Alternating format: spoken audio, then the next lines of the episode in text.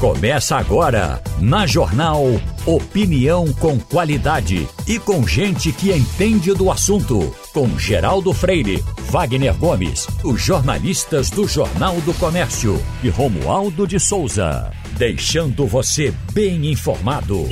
Passando a Limpo. Eita, o Passando a Limpo está começando. A bancada tem Ivanildo Sampaio, Wagner Gomes e Romualdo de Souza. Romualdo, você está carregado de informação aí. Vamos correr para a sua cobertura. Porque a primeira que chama a atenção é essa aqui, Romualdo. Bolsonaro exonera Silvanei Vasques, eh, diretor-geral da Polícia Rodoviária Federal, durante bloqueios nas estradas e réu por improbidade. Aí vem. O presidente Bolsonaro exonerou o diretor-geral da Polícia Rodoviária Federal, Silvinei Vasques, que é réu por improbidade administrativa desde o final de novembro, por pedir votos para Bolsonaro durante a corrida presidencial e que comandou a corporação durante bloqueios nas estradas do segundo turno do pleito. A exoneração foi publicada na edição de hoje, no Diário Oficial. Eu entendi que essa coisa já estava assinada há mais tempo. Teria sido uma decisão realmente de Bolsonaro de mandar o cara embora porque procurou favorecê-lo na campanha? Romualdo.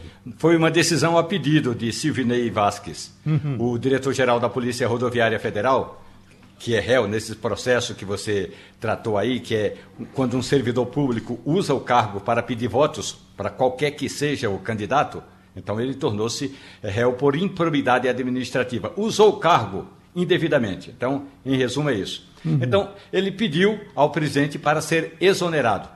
Ele não está bem é, dentro da corporação e temia que no dia da transferência ou da transmissão de cargo para o novo diretor da Polícia Rodoviária Federal no governo Lula 3.0, que houvesse uma manifestação ou várias manifestações contra ele. Então, o que que fez? O presidente Bolsonaro acatou o pedido do amigo Silvinei Vasques. E aí ele foi exonerado, continua agente da Polícia Rodoviária Federal, vai ser um agente normal. Então ele simplesmente deixa de ser o diretor-geral.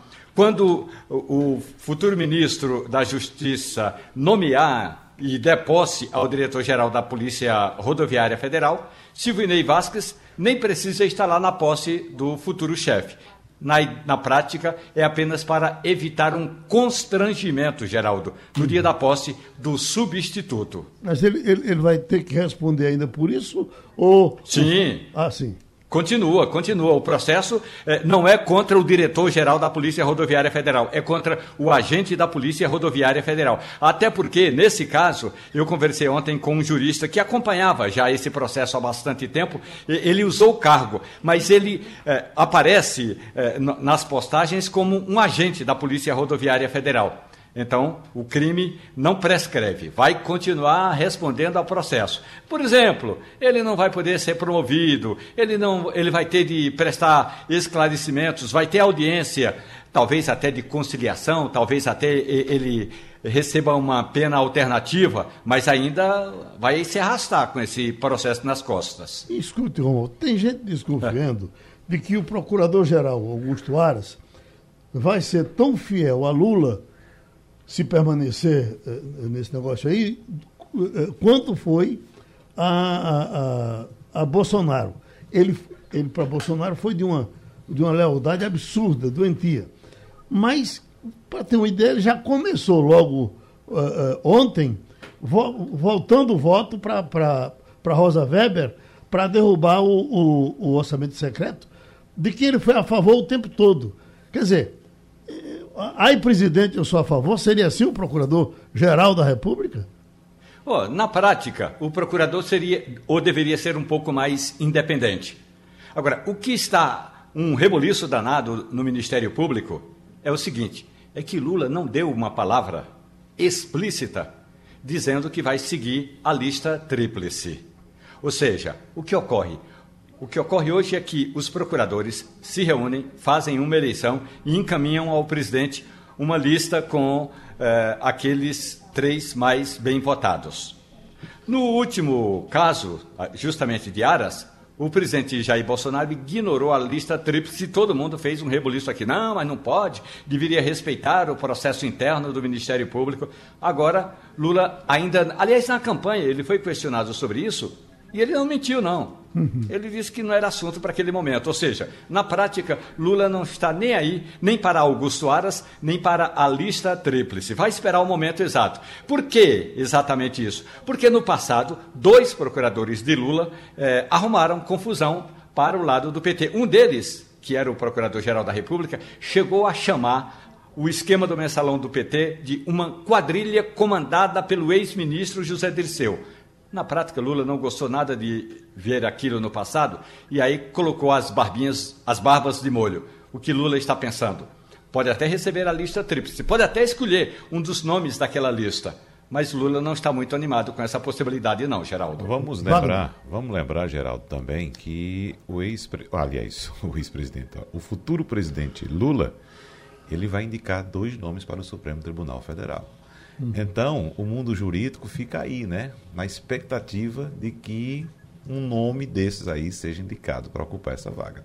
E a gente sabe muito bem que Augusto Aras namorou durante muito tempo uma dessas vagas que Jair Bolsonaro indicou para o Supremo Tribunal Federal nos últimos quatro anos. Então... Agora, Ivanildo, eu estava vendo um, um, programa e um, um, um comentarista aí qualquer, eu não me lembro exatamente o deputado a que ele se referiu, olha, eu estava vendo a entrevista do deputado fulano e tal, ele disse o nome, foi Tassi que estava dizendo isso. ele disse o nome do deputado, eu fiquei espantado com ele, porque ele chegou assim e disse, olha, numa dessas decisões de o, que, o que ele decide na Câmara tem efeito colateral para o Supremo, e ele disse, olha, não tem problema não, rapaz, a gente consegue o aumento da gente e aí favorece o aumento deles. Quer dizer, essa coisa que, que a gente sabe que é assim, mas é tão ruim ouvir, não é, não é Ivanildo? Bom dia, Geraldo. Uhum. Bom dia, ouvinte. Geraldo, é isso aí que a gente vive, não é? Não é? Infelizmente, os poderes da República se desgastam por conta própria. Não precisa o povo falar mal, não. Eles mesmos arranjam a confusão para se meterem nelas. Eu fico pensando, né, como a gente, como estava falando, é, uma lista tríplice dos procuradores é, para a escolha do novo procurador-geral, se chegam três nomes com os quais Lula não simpatiza, porque de certa maneira estariam ou vinculados a outros grupos políticos, ou não teriam uma ficha como ele imaginava que deveria ser, como é que vai ser esse problema? Porque se ele não escolhe na lista tríplice, ele deixa três nomes que têm prestígio dentro da corporação totalmente isolados, né, desprestigiados. Então, hum. realmente é um problema meio difícil de Lula resolver, porque certamente com Augusto Aras ele não vai ficar não é? Uhum. E, e é, para você ter essa lista tríplice e, é, e, ele escolher um que não fez parte da lista, certamente também não fica bem. Uhum. Enfim, são alguns dos problemas que o presidente vai ter que enfrentar, e eu diria a você que são dos menores. Escolher também os novos integrantes do Supremo Tribunal Federal não será uma tarefa fácil. Você antigamente você tinha juristas com nome nacional, um renome nacional, que você podia dizer, é, fulano de tal vem, é, ninguém, ninguém protestava, ninguém contestava o nome que era escolhido. Hoje você escolhe, se for mais evangélico, menos evangélico, tem esse ministro que veio do Piauí, ele mal assina o nome, em termos de, de, de, de direito. Quer dizer, é praticamente um analfabeto, onde ele devia ser um profundo conhecedor. Então, quer dizer, foi quê? Um escolha do presidente Bolsonaro, porque ele era profundamente evangélico. Agora, Agora Geraldo, se me permite, o, o, ministro Dias Toffoli disse a Lula, aliás, pediu perdão a Lula, porque como ministro do Supremo, ele não autorizou o ex-presidente, quando estava na cadeia lá em Curitiba, aí no enterro do neto. Então, Toffoli pediu desculpa. Aliás, pediu perdão. Uhum. Parafraseando o meu colega Ivanildo Sampaio, se me permite citá-lo, Lula é que deveria pedir perdão ao país por ter colocado Dias Toffoli no Supremo Tribunal Federal. O Brasil precisa de juristas, de pessoas que realmente estejam engajadas, que entendam é, do riscado, que saibam exatamente qual é a função de um ministro do Supremo Tribunal Federal. Nesse quesito, Lula não disse, mas para alguns ele já confidenciou. Ele, às vezes, chegou a errar a mão. E por que Toffoli foi chamado para ser ministro do Supremo no passado? Toffoli tinha sido advogado do PT. Toffoli foi assessor jurídico de Zé Dirceu de Oliveira.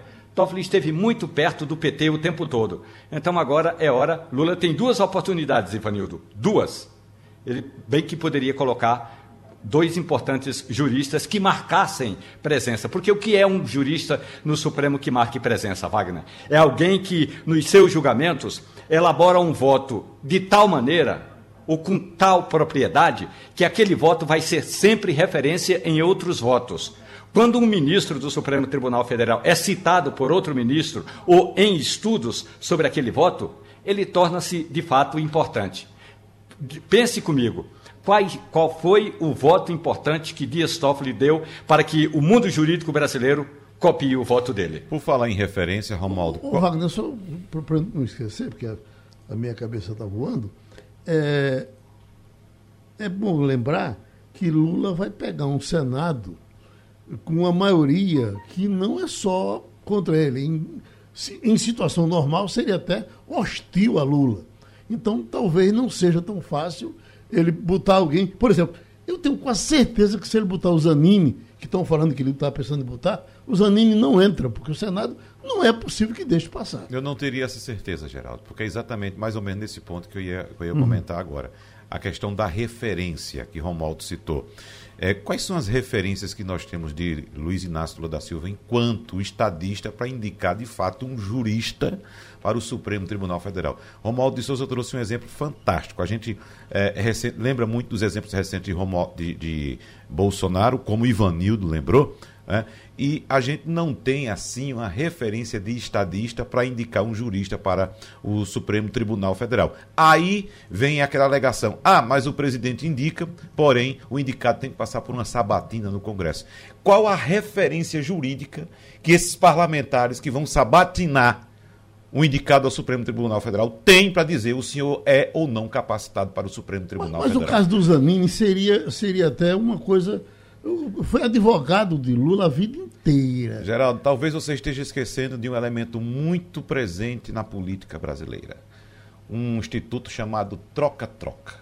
Troca-troca de favores. Então, ali é um teatro. Veja que qual foi o último, você se lembra, Romualdo de Souza, qual foi o último indicado que não foi aprovado pelo, pelo, pelo Senado? Giangelo, que foi pro, para o Supremo Tribunal Federal? Sim. Não, não né? teve. Uhum. Porque Giangelo era candidato, Geraldo, uhum. ao Tribunal de Contas da União. Certo. Mas no Supremo Tribunal Federal nem no STJ não tem. Uhum.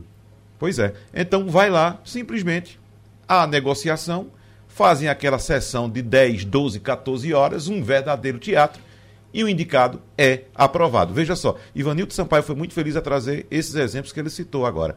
Qual o exemplo de jurista que nós temos nesses indicados por Jair Bolsonaro? Né? Claro. Não, qual é o exemplo de jurista que nós temos? por Malafaia, né? Pois é, pois é. Então veja só. Então a tendência com essas mudanças no Supremo Tribunal Federal é que, de fato, a gente tem um enfraquecimento, um empobrecimento jurídico do Supremo Tribunal Federal. Observe que eh, nós tivemos um indicado, por exemplo, no governo Dilma, que foi bastante contestado pelo fato dele participar de campanhas políticas, de comícios dela, que foi Edson Fachin, mas Edson Fachin se mostrou um grande jurista. Né? Claro, há opiniões em contrário, mas em comparação aos outros que foram indicados. Eu acho que Aires Brito foi um bom juiz. Sim, mas foi indicado por né? quem? O Lula. Pois é, né? Mas ontem foi o primeiro indicado dele. A, né? a bancada de Lula, a, a, bancada, eu me lembro que, que até o Gilmar Mendes dizia isso. Como é que pode? A bancada inteira do PT vota contra o PT. Mas vamos lembrar também que Aires Brito, Geraldo, Aires Brito era um militante do PT, filiado ao partido, mesmo candidato assim, pelo partido. Mesmo assim, ele Sim. não foi um xirimbaba de Lula. Mas aí, mas aí é aquela indicação. O, o, que, o que é próximo ao meu. Então, se a gente critica Jair Bolsonaro pelo fato de ele indicar, é, indicar um evangélico, a gente tem que bater com a mesma moeda em Lula por indicar petistas também para o Supremo Tribunal Federal. Então, o que eu estou tocando é isso e reforçando o que Ivanildo Sampaio disse. Nós temos grandes juristas nesse país. Por que os juristas não são indicados? Né? Será que é, a classe política teme um, um técnico independente, um jurista de fato independente? Porque colocou lá, meu amigo, você pode passar por lá pelo Supremo. E aí, se a independência falar mais alto, aquele seu indicado pode não agir como você pensa, como você desejaria que ele agisse. Eita, É bom saber que o fato de uh, a Argentina ter sido campeã do mundo ajudou, inclusive, na situação econômica da Argentina. Romualdo, está aqui, título mundial pode levar PIB da Argentina em 0,25% por dois trimestres. É, a, a, a, loucura na Argentina está do tamanho do mundo. A seleção retornou hoje, às duas horas da madrugada para lá. Há pouco eu estava vendo aí uma, um, uma imagem do obelisco, estava uma loucura ali naquela avenida de julho, qual é o 6 de julho? É o, é o... 9. 9 de 9 julho. De julho. Né? Então, uma loucura de gente. E hoje é feriado na Argentina, feriado é. nacional. Feriado o presidente nacional Alberto Fernandes decretou o feriado exatamente para que todo mundo possa receber a seleção argentina ou em Buenos Aires ou em algumas cidades que tem vários jogadores que são do interior, como o Messi, que é de Rosário, por exemplo.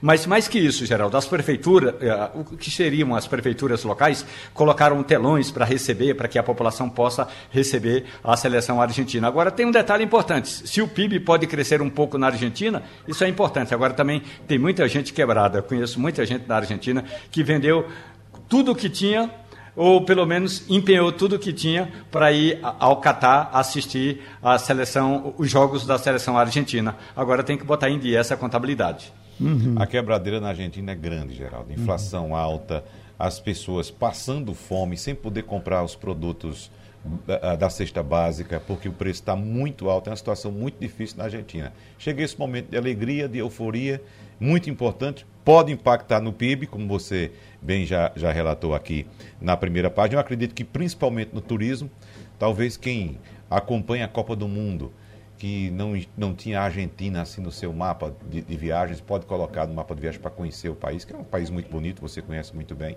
Romualdo também. Mas assim, é um momento de euforia, né? De felicidade, que a gente conhece muito bem. Agora Daqui também tem o seguinte, né, Evanildo? O Brasil, o brasileiro todo endividado, né, do jeito que ele está, pelo que a gente está vendo aqui, Wagner, esse ano, é, é, é os números que foram divulgados aqui, de gente que vai para que vem para Pernambuco, que vai para Bahia, é bem possível que o turismo interno esteja. Que ninguém, quem, quem é que vai aguentar o dólar?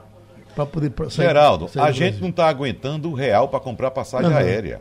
Né? Então, e aí, porque o turista pobre do Brasil vai para Buenos Aires.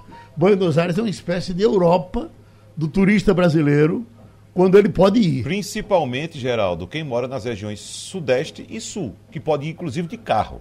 Né? Uhum. Já que a passagem de avião está tão cara, você vai de carro. Quem tem um pouquinho mais de coragem e tempo pode sair daqui de carro e ir para a Argentina também. Oi, oi, tem, oi Vanildo. Tem uma praia no, lá no, em Santa Catarina, acho que é Canas Vieiras, o nome dessa praia, que 60% dos imóveis da praia pertenciam a argentinos, quando os argentinos estavam numa situação econômica muito melhor que a nossa. Hoje eu não sei como é que está, faz tempo que eu não vou a Santa Catarina e não acompanho de perto a economia do Estado, mas o fato é o seguinte, é, os, os, os argentinos, mesmo na crise, nunca deixaram de viajar. Eu morava num hotel no Rio de Janeiro, no Hotel Novo Mundo, é, esse hotel é, tinha a época do ano que 80% dos apartamentos estavam ocupados por argentinos. Eles chegavam naquela época, novamente a moeda era favorável a eles, eles compravam até eletrodomésticos chegava no hotel com uma geladeira pequena nas costas, um micro-ondas, o diabo.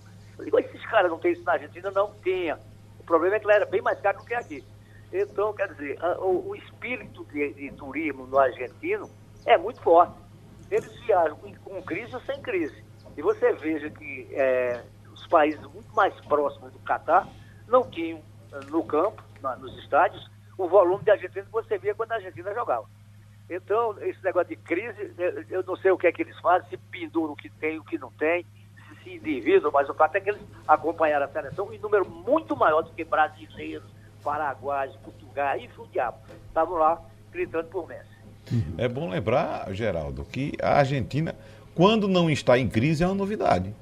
Porque a gente sempre acompanhou o governo de esquerda, o governo de direita, a ditadura, sempre esteve em crise. Então, o, o, tem uns lapsos assim da Argentina de, de, bonança. Mas a Argentina vive em crise. É uma coisa impressionante. Eu, eu, fui na Argentina, uh, uh, Wagner, acho que umas, umas seis ou oito vezes. e só duas vezes eu, eu, eu encontrei crises. Primeiro, eu não gosto de que está em crise. Também tem isso. Por né? isso que você não encontrou é. o país em crise. Então você chega, chegar no país, a primeira coisa que você deve ver é as pessoas sorrindo, né? Alegre.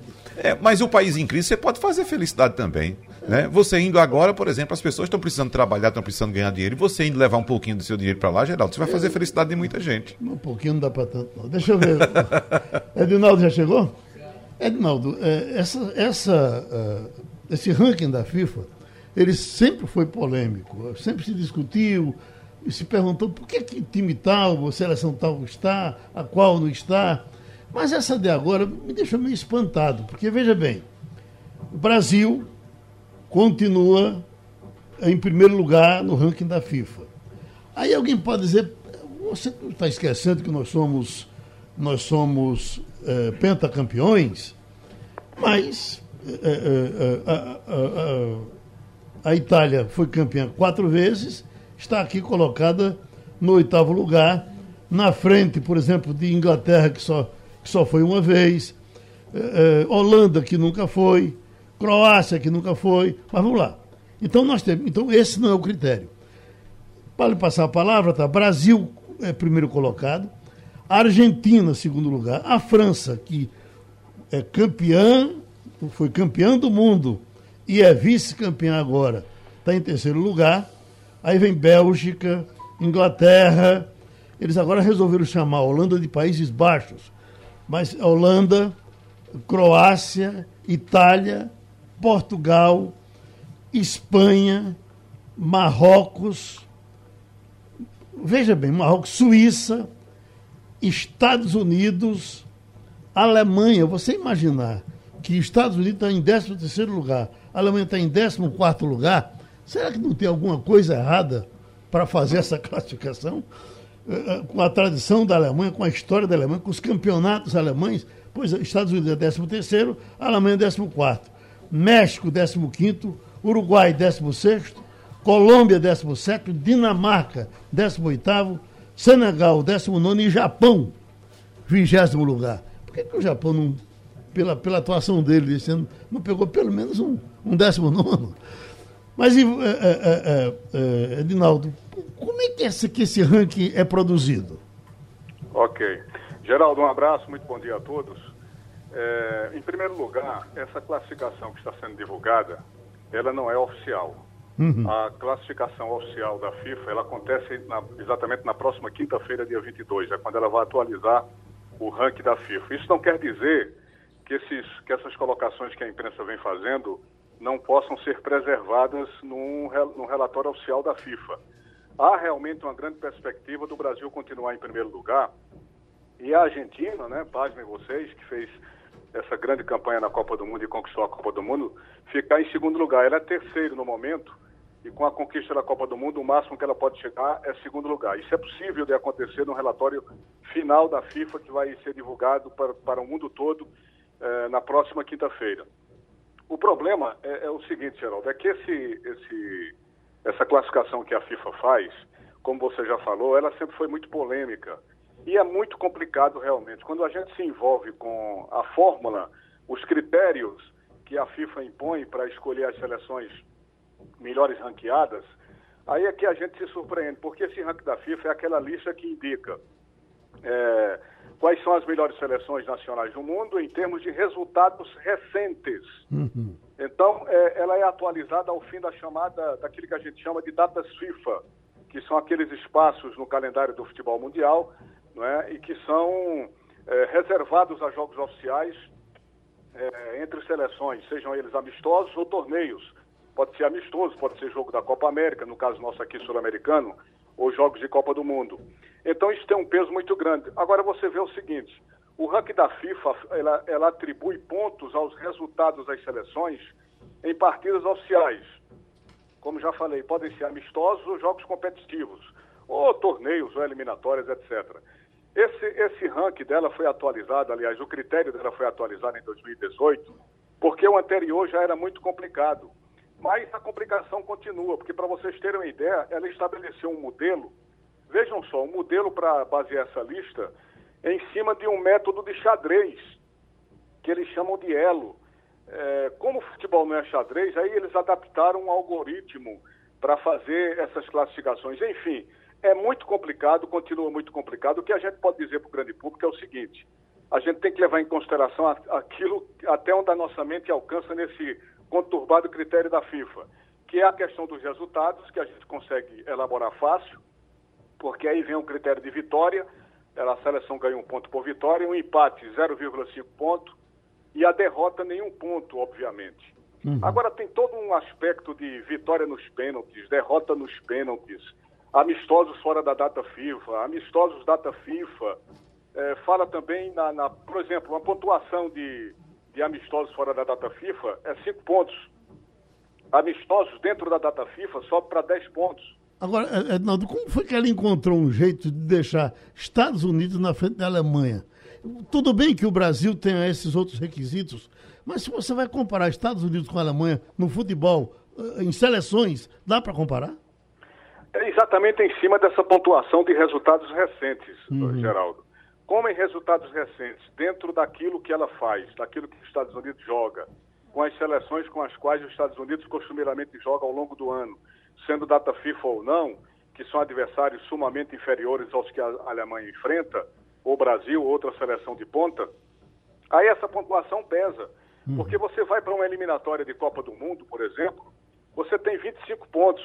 Se os Estados Unidos, na eliminatória dela, consegue um número de vitórias maior do que o da Alemanha nas difíceis eliminatórias europeias, Estados Unidos, evidentemente, vai sair na frente, botando 25 pontos a cada vitória. Se você chega em torneios, seja continentais ou não, você vai para 35 pontos. E quando chega na Copa do Mundo, a Alemanha não foi bem nas últimas duas Copas, você tem, é, a partir das, das quartas de final, só para dar um exemplo, você tem 40 pontos nessas Copas, quando se trata de Copas, por exemplo, das confederações. Quando chega na Copa do Mundo, nas quartas de final, se você chega lá, você chega a 50 pontos e assim sucessivamente, até chegar a uma pontuação maior. Então, é um critério complexo, mas tudo em cima de resultados e em cima de pontos. É por isso que, por incrível que pareça, essas projeções que estão sendo feitas, elas podem realmente acontecer no relatório oficial da FIFA na próxima quinta-feira, hum. com a Argentina ainda em primeiro lugar, aliás, o Brasil ainda em primeiro lugar e a Argentina em segundo lugar, Geraldo. Wagner? Eu acredito, Edinaldo, que essa projeção foi feita em cima das regras atuais, né? O, o, quem fez essa projeção aí simplesmente pegou o resultado anterior e seguiu as regras atuais, que, como você disse, são bastante complexas e, e para que a gente entenda melhor, a FIFA tem esse ranking que é baseado num sistema de pontuação que tem médias ponderadas de acordo com vários fatores. Por exemplo, importância do jogo, se for um amistoso, você multiplica, o, o, por exemplo, uma vitória, que são três pontos por um. Se for um torneio continental, como por exemplo uma Copa América, multiplica por dois e meio, até chegar numa Copa do Mundo, você multiplica por quatro. Aí depois vem força você do adversário. Até 60 pontos, inclusive. Exatamente. Exatamente. Aí tem força do adversário, tem também um ranking para a força do adversário, de acordo com esse próprio ranking da, da, da FIFA.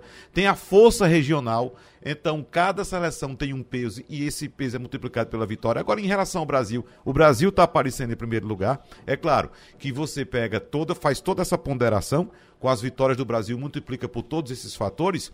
E vamos lembrar, Edinaldo Santos, que o Brasil foi o líder das eliminatórias sul-americanas é, é, venceu todos os jogos, venceu todos os jogos, foi disparado, classificado em primeiro lugar. Então, é certamente. famosa, Oi? É a famosa ilusão das eliminatórias e é. dos jogos amistosos. Exatamente. Isso termina atribuindo na cabeça das pessoas que o nosso futebol está perfeito. Uhum. E quando chega na parte mais importante do resultadismo, que é uma Copa do Mundo, aí a gente tem quebrando a cara há, há, quase 24 anos já, né? Eu lembro até que aquela mesma ilusão, é, Edinaldo Santos, que o torcedor local tem aqui com o Campeonato Pernambucano. Ganhou o Campeonato Pernambucano, aí o torcedor pensa que já está classificado para a primeira divisão ou vai ser campeão da primeira divisão. É um campeonato que se apequena a cada pois ano é. que passa. Exatamente. Bancada, está resolvido, Ivanildo? Está convencido? Eu queria que a Edinaldo explicasse para a gente que vantagem o país leva se ter sua seleção colocada em primeiro lugar. O que é que o Brasil vai ganhar com isso? Mais do que a Argentina, por exemplo. Ela no ranking em primeiro lugar? Que vantagem tira, se tira disso?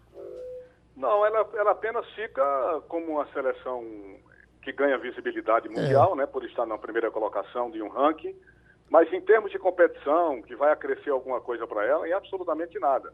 Mas eu acho que ser primeiro lugar em qualquer coisa é bom, né? que o primeiro lugar concede, entendeu, é. ganha, ganha, valor de mercado, né? Visibilidade. Exatamente. Você é. vai vender a marca lá fora é. para um anunciante, é, para um patrocinador. Quando você coloca a visibilidade, você atribui tudo isso, né? A venda da marca, o licenciamento de produtos, o nome da, da seleção, a cota de amistosos dela cresce assustadoramente. A minha, a minha autoestima já está lá em cima. o, o, o Romualdo. Ô Edinaldo, bom dia. Bom dia. Um aspecto importante é que quando o Ricardo Teixeira era presidente da CBF, ele dizia o seguinte: Ricardo não Teixeira tem por que arrumar. Palavra, né? é... Desculpe. Ricardo Teixeira com licença da palavra, né? Exatamente. Aí ele dizia o seguinte: não tem por que a gente arrumar um, uns amistosos com seleção grande, porque a nossa preocupação é se manter em primeiro no ranking. Ou seja, até nos amistosos, o Ricardo Teixeira mandava eh, eh, arrumar umas seleções aí, mais ou menos, já sabendo que o Brasil poderia ter chances de vitória, para se manter bem nessa, nessa, nesse ranking. Agora, Edinaldo, eu queria provocá-lo, e como eu admiro muito o seu trabalho e sua opinião, para mim é muito importante, o que você acha de um técnico estrangeiro no comando da CBF? Eu nunca tive preconceito nenhum, Romualdo, com técnicos estrangeiros e eu acho que o momento pede, inclusive, técnicos estrangeiros para o futebol brasileiro, porque nós temos aí, nesse momento, uma situação complicada do treinador brasileiro que, lamentavelmente, tem demonstrado muita desatualização com referência ao futebol atual, com a modernização do futebol atual. Quando a gente parte para essa história, é, a gente observa que vamos ter sim que ter a humildade de buscar um treinador estrangeiro. Os treinadores de ponta hoje no Brasil, a gente pode lembrar aqui o Cuca, que nos últimos 10 anos tem sido o técnico mais vitorioso do futebol, o Dorival Júnior, é, o Fernando Diniz, que é um técnico que não ganha títulos, mas faz um futebol bonito.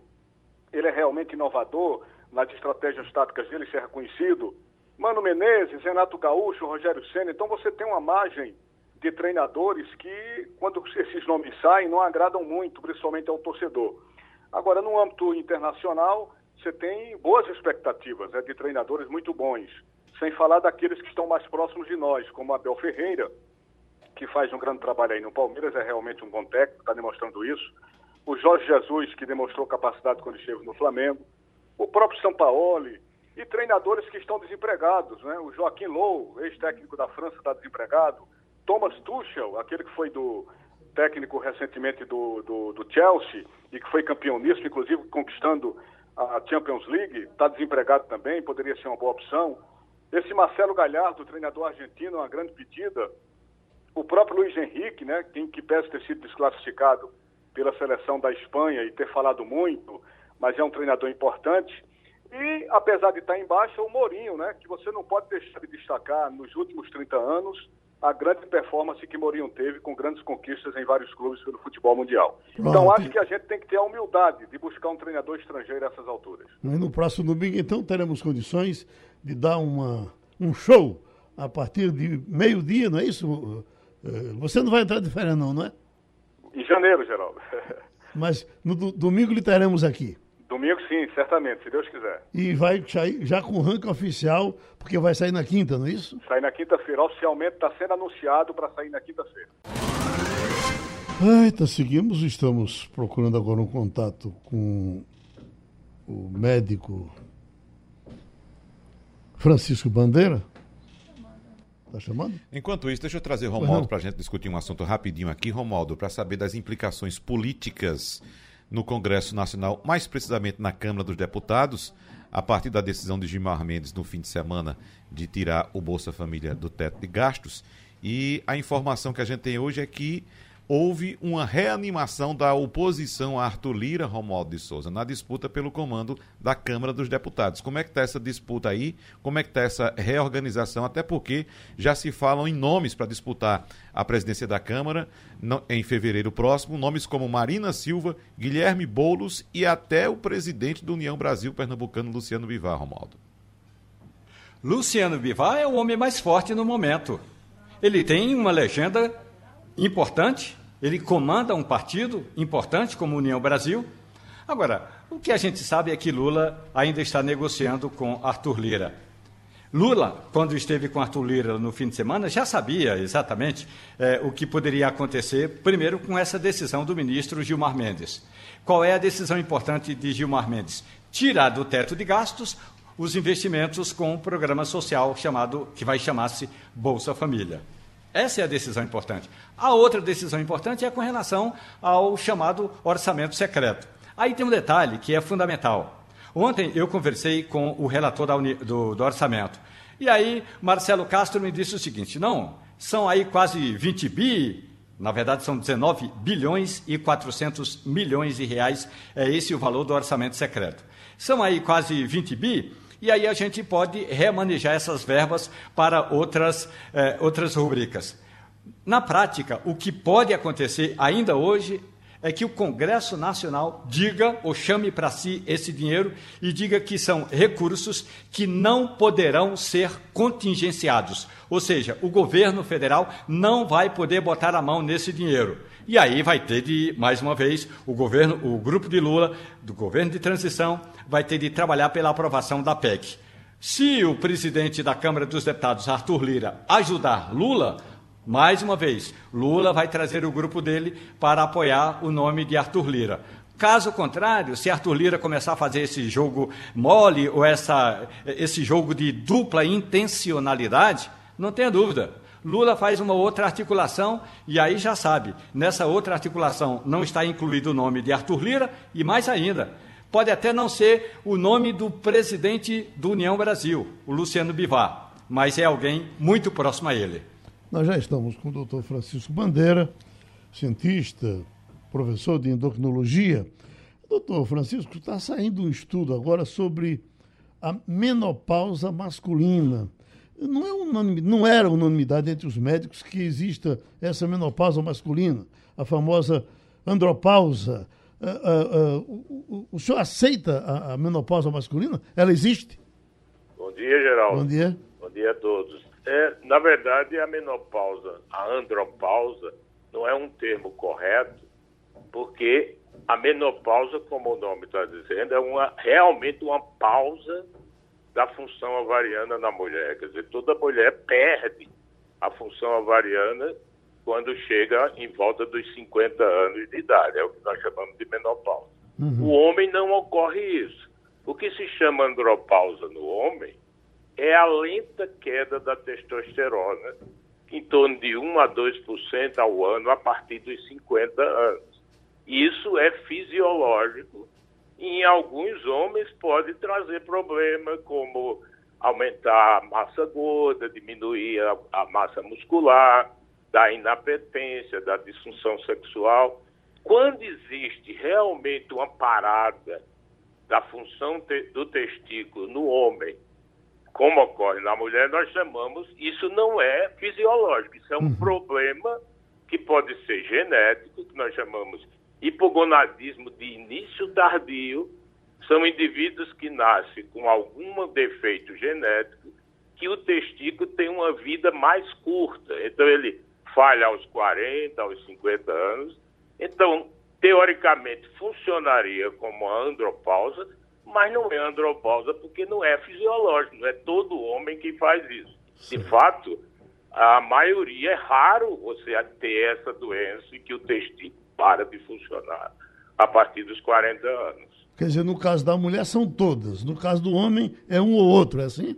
Exatamente. Agora, o que ocorre no homem hoje, Geraldo, é muito importante que se diga, é que a causa mais comum de testosterona baixa no homem é a obesidade. E não precisa ser muito gordo, não. Basta ter aquela barriguinha, um aumento da gordura visceral, porque essa gordura que está no tronco, entre as vísceras, que nós chamamos gordura mesentérica, produz muito hormônio e substância inflamatória que bloqueiam a hipófise, que é quem controla a testosterona. Então, Hoje se vê homens com testosterona bem baixa, só por isso. E quando perde peso, a testosterona sobe. Então, se você imagina que cerca de 40% dos homens que têm aumento da gordura visceral e aumento do peso têm testosterona baixa, quer dizer, é a causa assim, disparadamente mais comum. E a reposição da testosterona no homem tem alguma consequência? É, a reposição da testosterona no homem, né, é a mesma coisa que nós falamos em reposição de hormônio feminino na menopausa. Uhum. Existem benefícios, esses benefícios são fundamentalmente no humor, na libido, na massa muscular, na redução da massa magra, da, da redução da massa gorda, mas na, na melhora metabólica, você previne diabetes, etc. Mas tem o outro lado que é o risco. E os riscos mais temíveis são eh, qualquer distúrbio cardiovascular, arritmia, infarto, derrame cerebral. Por quê? Porque é muito comum, quando se repõe testosterona, haver um aumento da hemoglobina. Então o sangue fica literalmente espesso, grosso. Aquele, o paciente fica vermelho, cheio de sangue, e isso faz com que haja maior propensão à trombose. E também existe um aumento da próstata. O que não se sabe hoje, e aí é muito controverso, a ciência não consegue responder, é se a testosterona aumenta o risco de câncer de próstata. Os estudos são conflitantes. A maioria mostra que não aumenta o risco de câncer, aumenta o tamanho da próstata, mas não aumenta o risco de câncer. Alguns mostram que sim. Mas o que é mais temível hoje em relação à reposição da testosterona no homem são os eventos cardiovasculares. Agora dizem que não é comum, mas na andropausa aumenta também o risco do paciente sofrer infartes e AVCs. Senhor, é, é isso que o senhor está dizendo? É, você tem toda a razão. Aí eu faço a analogia com a menopausa. Uhum. A men quando a mulher entra na menopausa, ela fica extremamente vulnerável a infarto, a derrame cerebral, porque ela fica com as artérias, que nós chamamos o endotélio, é, propenso à trombose. Uhum. E quando você dá o hormônio, dependendo do tipo de hormônio da menopausa, e por pouco tempo, você tem proteção. Mas se você der hormônio por mais tempo, você tem aumento. A mesma coisa é o homem. A, fa a queda da testosterona realmente possibilita maior propensão a infarto, mas quando se repõe, você tem esse lado negativo.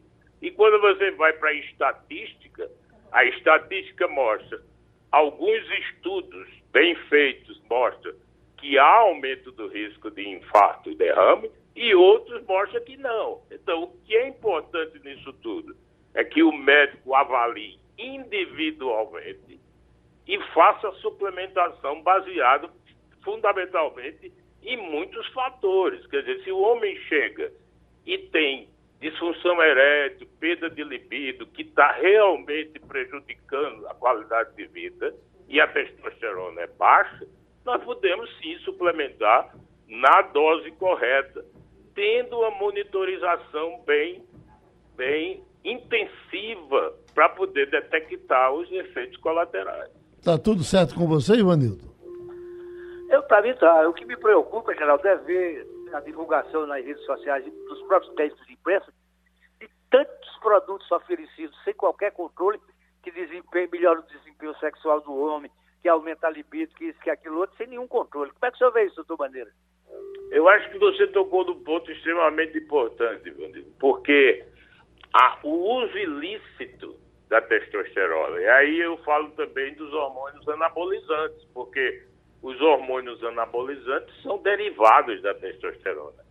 O uso ilícito é extremamente comum nas academias, né, no intuito de melhorar muito a massa muscular. E, apesar dos anabolizantes serem proibidos no Brasil, a não ser em raríssimas exceções, naqueles indivíduos que estão graves, que têm DPOC, que têm uma massa magra muito baixa, que precisa melhorar a respiração até que se usa, e que a testosterona é um hormônio que vende sob controle receituário controlado, existe muito uso ilícito e até clandestino. Isso é uma preocupação no mundo todo, mas no Brasil isso é extremamente comum e você vê, é, de vez em quando a imprensa divulga casos de morte pelo uso inadequado de testosterona e outros hormônios. Essa coisa do chip da beleza, por exemplo, que é um, um, uma cápsula cheia de hormônio feminino, masculino, e que se coloca na pele, faz uma incisão e coloca na pele, são chips manipulados que a indústria farmacêutica não produz. E quando o paciente chega e colocou um chip desse, ninguém sabe nem onde foi feito, e quando se dosa os hormônios, eles estão extremamente elevados, na maioria deles. Então, o paciente está sob intenso risco e de vez em quando aparece uma morte súbita, que é exatamente uma arritmia fatal, porque o coração ele hipertrofia, você tem uma arritmia fatal e morre, o que nós chamamos de morte súbita. Pronto, a gente agradece, abraça aqui, doutor Francisco Bandeira Romualdo de Souza. Fabiola Góes, bom dia para você, Fabiola. É, acompanhando os desdobramentos dessa investigação nos Estados Unidos, que pode levar pela primeira vez na história daquele país um ex-presidente a sentar-se no banco dos réus, eu fico imaginando, e se a moda pega, Fabiola? Quando eu digo se a moda pega, é porque aqui no Brasil há uma pendência que ainda não está totalmente resolvida. Ontem eu conversei com o ministro, o futuro ministro da Justiça, e Flávio Dino disse o seguinte: ó, nós estamos esperando assumir o governo para depois tomar medidas necessárias para resolver essa situação toda dos acampamentos às margens das rodovias e as portas dos quartéis. Claro que é um problema do, do ministro Zé Múcio, ministro da Defesa, mas a justiça também tem de ser acionada. Fabíola Góes, e aí o Donald Trump vai ou não vai ser julgado? Eu queria, eu queria somar, uh, Romualdo, a, a, sua pergunta minha, que era que estava na minha cabeça, exatamente em cima disso, porque cada vez mais, Fabíola, que a gente vai tendo informações, a gente vai sentindo uma pressão maior em cima contra Donald Trump. Aí, somando a pergunta de, de, de Romualdo, é, ele, os seguidores dele estão aceitando isso normalmente ou vão para frente dos quartéis? Bom dia, Geraldo. Bom dia, Romualdo. Bom dia a todos. Olha, os seguidores de Trump nem pensam em ir para frente de quartéis. Isso daqui, depois do 6 de janeiro, né, que vai completar agora dois anos, a gente não vê concentração de apoiadores de Trump em canto nenhum, principalmente aqui em Washington. Eles estão reclusos, eles estão trabalhando em redes sociais, mas ninguém fica protestando e se protestar, tenho certeza que a polícia aqui vai agir. A polícia de Washington está bem preparada. A prefeita aqui de Washington é uma democrata do partido do Joe Biden, do presidente.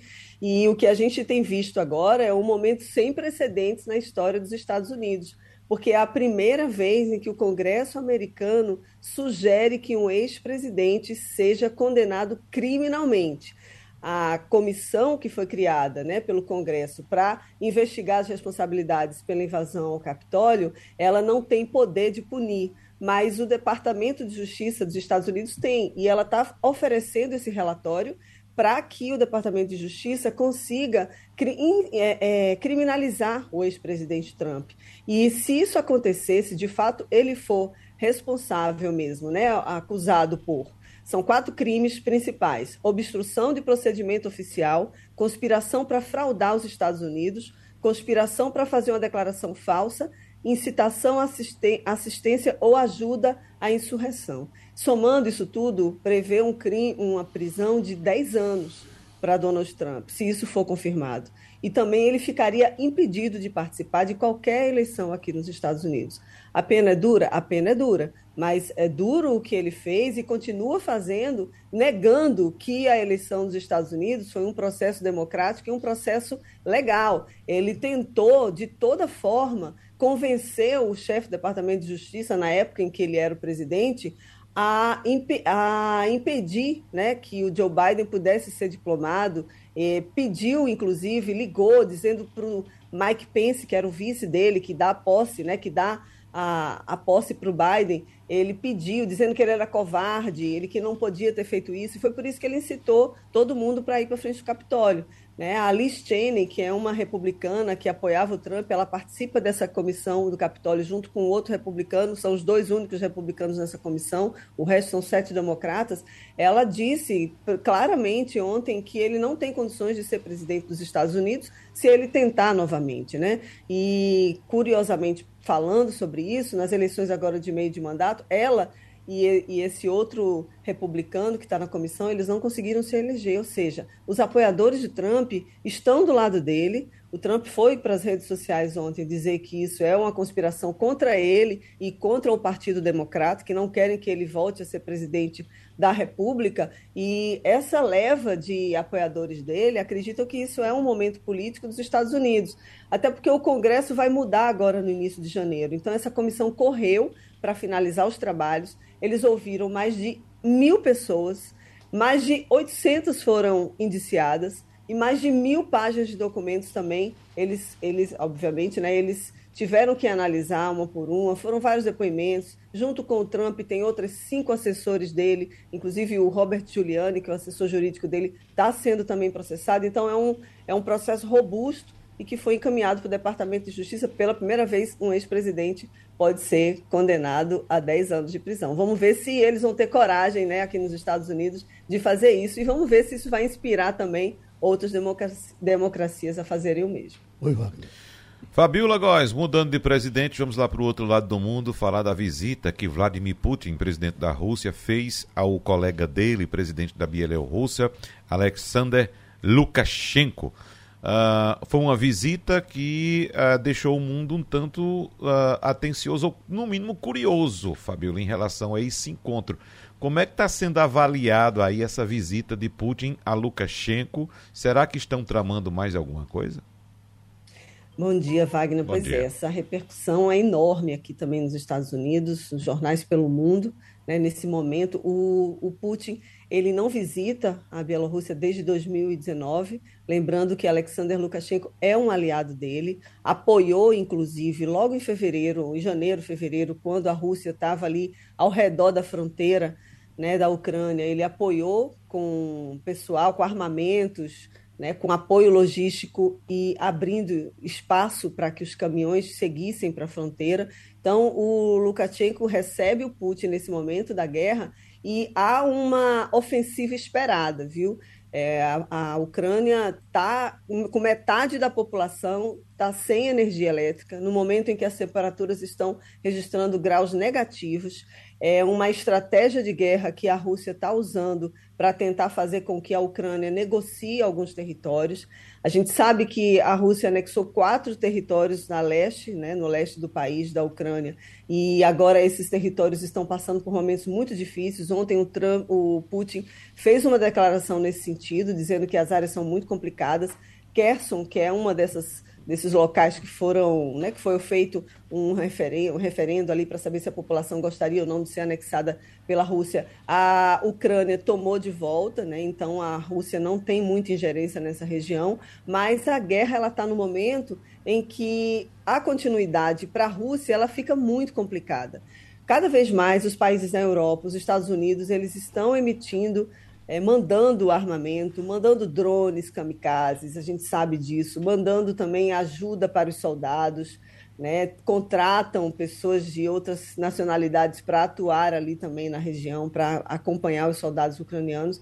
Então, a gente vê um momento da guerra em que pode, tudo pode acontecer nesse momento. Né? O Putin, que geralmente fala no final do ano para a sua população, né? meio que dando um reforço ali na sua popularidade, né, tentando preservar a imagem dele, não vai fazer isso agora no final do ano, e preferiu ir ali para um país aliado, que fica a apenas 100 quilômetros né, da fronteira com a Ucrânia, então a gente está no momento de espera mesmo de que haja uma ofensiva agora no país ucraniano. Ivanildo Sampaio? Oi? Ô, uh, Fabiola, esse outro, esse outro republicano que é, bem, bem, bem mais simpático, não é bem mais afável do que, do que Trump, está aparecendo bem, está crescendo, é, porque na verdade era a gente, o bom era a gente tirar Trump da paisagem do mundo, não é? Esse outro, você acha que ele, ele tem futuro? Olha, é o governador da Flórida, né? O Ron DeSantis, é um cara novo que tem 40 e poucos anos. Ele é um conservador, ele é do partido do Trump, republicano, e como ele se saiu muito bem agora nas eleições de meio de mandato, né, para o segundo mandato dele, ele surge como uma alternativa ao Donald Trump. O problema, Geraldo, é que dentro do Partido Republicano, o Trump ainda é favorito. Mais de 60% dos republicanos apoiam Donald Trump para concorrer de novo à presidência em 2024.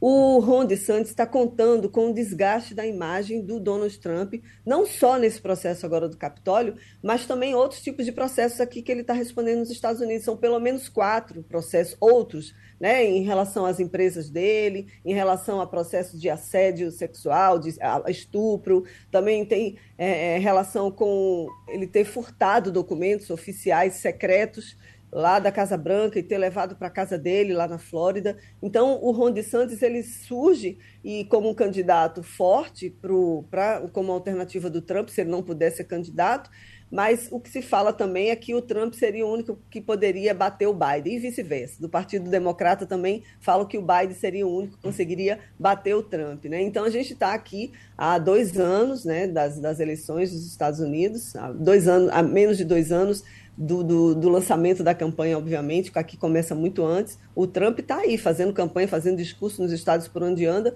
mas o, o Ron DeSantis, ele realmente ele aparece como um candidato bem forte para como uma alternativa ao Trump. Oi, Wagner. Não, Geraldo, é, é só um, um, uma curiosidade que eu estou trazendo aqui. Acaba ser divulgado um ranking das melhores cidades para se viver no mundo.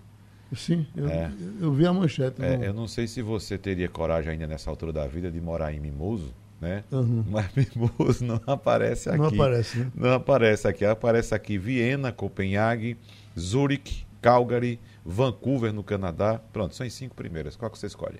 Uh, Viena eu já fui lá, não. Uhum. Zurich, Suíça você conhece também. Uh, né? Copenhague, na Dinamarca. Não, Copenhague eu nunca fui. Vancouver, no Canadá. Eu vou, vou para Copenhague, que eu não fui ainda. é só isso. E você, uhum. Fabiola, vai para onde? Vai ficar aí mesmo? Acho que Fabiola, vi... Fabiola vive muito dessas... bem, né? Como? Em Washington. Você vive muito bem em Washington, né, Fabiola? Isso, aqui a gente vive muito bem aqui em Washington. E é um país, assim, os Estados Unidos é um país que é muito diferente dos outros, né? Tem vários países aqui dentro, vamos dizer assim, nesses estados. Agora, dessa lista que você me falou aí, só por causa do chocolate, eu penso em Copenhague, viu? Mas uhum. aqui em Washington a gente está muito bem servido aqui, uma qualidade de vida muito boa. Então tá certo. E terminou o Passando a Limpo. A Rádio Jornal apresentou opinião com qualidade e com gente que entende do assunto. Passando a Limpo.